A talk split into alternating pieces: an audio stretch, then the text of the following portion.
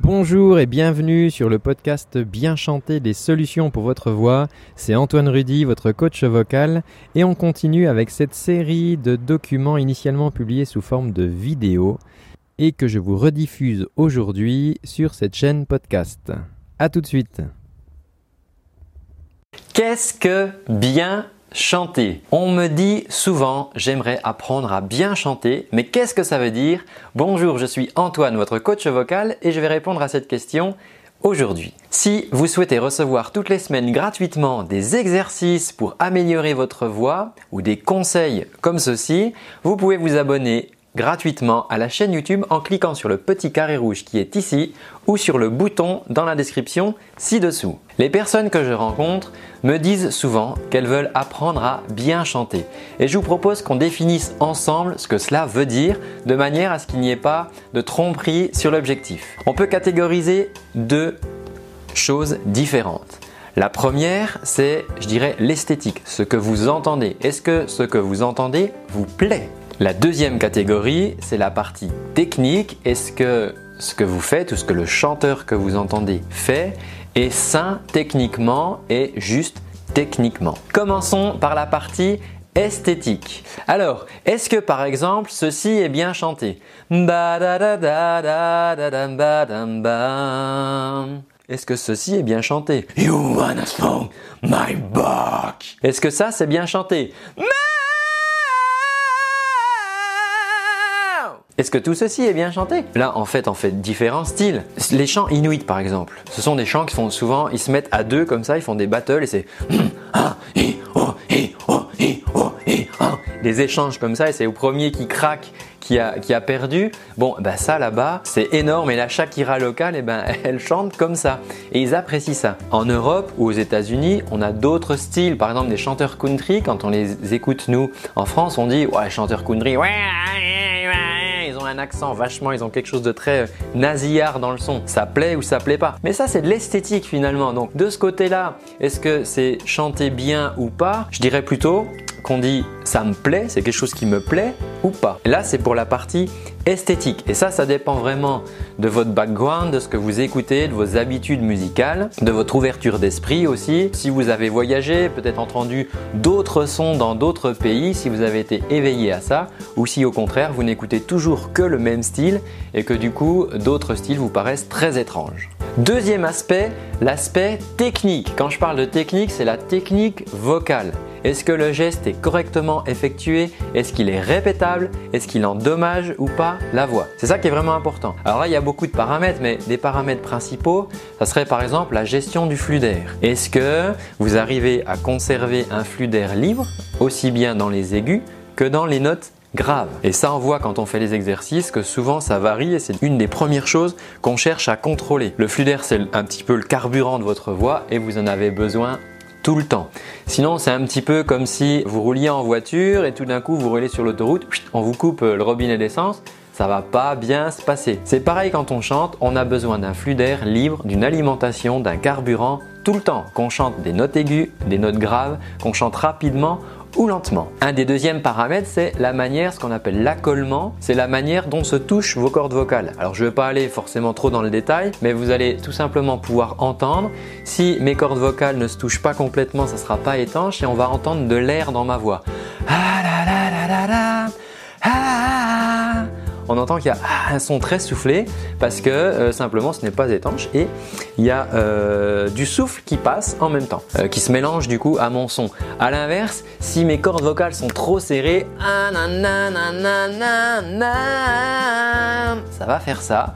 Et techniquement, c'est quelque chose qui est exagéré parce que en serrant comme ça mes cordes vocales, je vais forcer en fait dessus. Et ça, c'est une voix, euh, une voix forcée. Donc techniquement, on va dire que c'est quelque chose qui n'est pas très approprié. Un autre critère, ce sont les tensions. On peut, quand on chante, créer beaucoup de tensions dans la gorge, dans la mâchoire, la langue, euh, pareil ici au niveau du torse. Et toutes ces tensions qui vont s'accumuler vont créer des crispations et votre chant ne sera pas libre. Donc là aussi, techniquement, euh, on dira que ce sont des petits défauts techniques ou en tout cas des choses à améliorer parce que à un moment, si vous avez trop de tension, trop de crispation, ça va vraiment handicaper votre voix. Après, il y a encore plein d'autres paramètres techniques comme une bonne articulation, une bonne gestion des voyelles, une bonne euh, gestion, la qualité des, consonnes, la position de la langue, les positions de la mâchoire, les qualités de, résonance.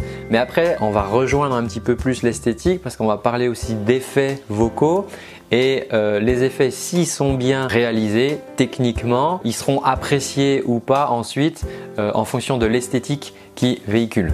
Les voix saturées, par exemple, les saturations sont des effets et eh bien ça on apprécie ou on n'apprécie pas. Mais c'est sûr que dans le rock, par exemple, on va utiliser ces voix saturées alors que dans la, dans la pop, on va moins les utiliser ou alors vraiment de temps en temps pour donner un petit peu de, punch dans le chant, mais on chantera plutôt en voix claire. Donc là, on rejoint un petit peu l'aspect esthétique. Alors une petite remarque, c'est que les éléments que je vous ai décrits tout à l'heure comme des éléments de technique vocale, eh bien, il faut savoir que quand on les maîtrise bien, on va pouvoir utiliser des défauts entre guillemets ou des gestes imparfaits de technique vocale pour créer euh, de l'intention, rajouter de l'émotion dans la chanson. Typiquement, vous pouvez utiliser la voix soufflée dans certains styles. Je peux utiliser à la fin et, le son, on a l'impression que le son se disperse comme ça.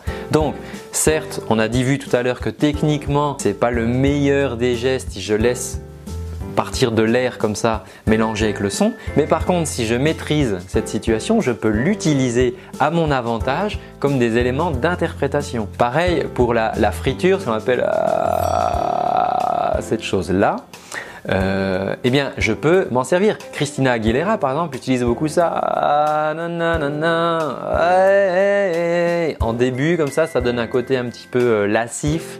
Euh, et du coup, vous voyez là, je rajoute aussi. Et du coup, ce petit entre guillemets défaut technique, eh ben, on va pouvoir l'utiliser dans notre interprétation pour la chanson qu'on interprète. Ce qu'il faut juste, c'est pouvoir le contrôler. C'est-à-dire que si tout d'un coup, il y a tout le temps cette chose-là qui se rajoute dans votre voix et que vous n'arrivez pas à le maîtriser, à ce moment-là, ça va devenir une sorte de tic et vous serez plus tout à fait libre de pouvoir interpréter comme vous le souhaitez votre chanson. Il en est de même pour la justesse. On cherche forcément, quand on travaille sa voix, à chanter juste. Mais sachez que si vous passez certains enregistrements de chanteurs très connus, euh, des anciens enregistrements surtout, parce que maintenant il y a beaucoup de choses qui sont corrigées par ordinateur. Mais si vous passiez des anciens enregistrements, vous pouvez regarder sur l'ordinateur et vous verrez que les notes ne sont pas tout à fait justes. Mais c'est justement ce qui nous touche quand on écoute ces personnes, entre autres, c'est que on a l'impression, par exemple, une chanson où le chanteur va évoquer une certaine souffrance, eh bien le fait qu'il ne soit pas tout à fait, qu'il soit quelques dixièmes de la justesse euh, parfaite, ça va participer dans l'interprétation de sa chanson. Alors que s'il chantait extrêmement juste, ce qu'on peut s'amuser à faire avec un ordinateur d'ailleurs, c'est mettre les notes vraiment juste, juste, juste, ultra juste, eh bien ça devient quelque chose de très plat et ennuyeux. Donc je vous dis pas qu'il faut chanter faux, on s'entraîne, on cherche à chanter juste, mais quand on maîtrise vraiment ces choses-là, on peut se servir de petites injustesse, je ne veux pas dire fausseté, de petites injustesses comme ça pour rajouter vraiment encore de l'émotion dans nos chansons. En conclusion, la question était c'est quoi bien chanter? On a vu donc qu'il y a deux catégories.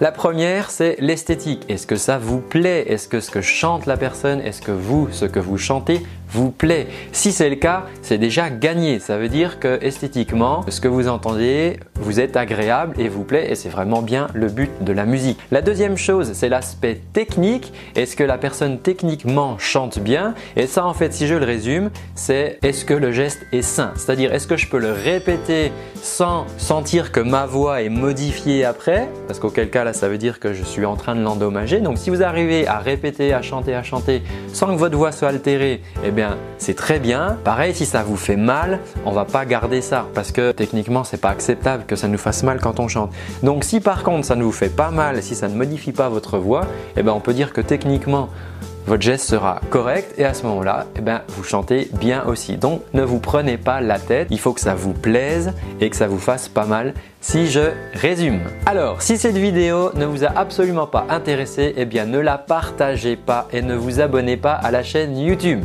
Si par contre ça vous a plu, vous savez ce qu'il vous reste à faire. Je vous offre un cadeau avant de repartir, c'est 30 jours de cours de technique vocale justement pour mettre en place les éléments dont on a parlé tout à l'heure, en tout cas le, le, début, les grandes fondations.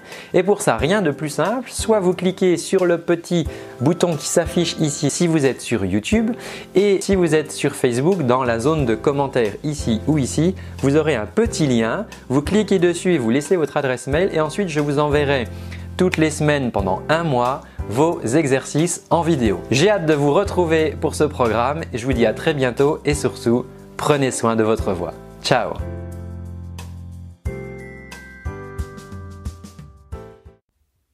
Et voilà, c'est tout pour aujourd'hui. J'espère que ce contenu te rendra service et t'aidera dans ta quête pour bien chanter. En attendant, si tu souhaites aller plus loin, je te rappelle que tu peux suivre et recevoir gratuitement pendant un mois des cours de chant avec moi au format vidéo. Tu reçois ça toutes les semaines par mail euh, il te suffit pour ça de cliquer sur le petit lien qui est dans la description. Voilà, tu me laisses ton adresse mail et je t'envoie, euh, je vais pas te pourrir ta boîte, mais je t'envoie tout simplement les exercices, les vidéos toutes les semaines avec un petit lien et ça pendant un mois. Et voilà, ça sera l'occasion pour toi de démarrer le travail de ta voix. En attendant, je te dis à très bientôt et surtout, prends bien soin de ta voix. Ciao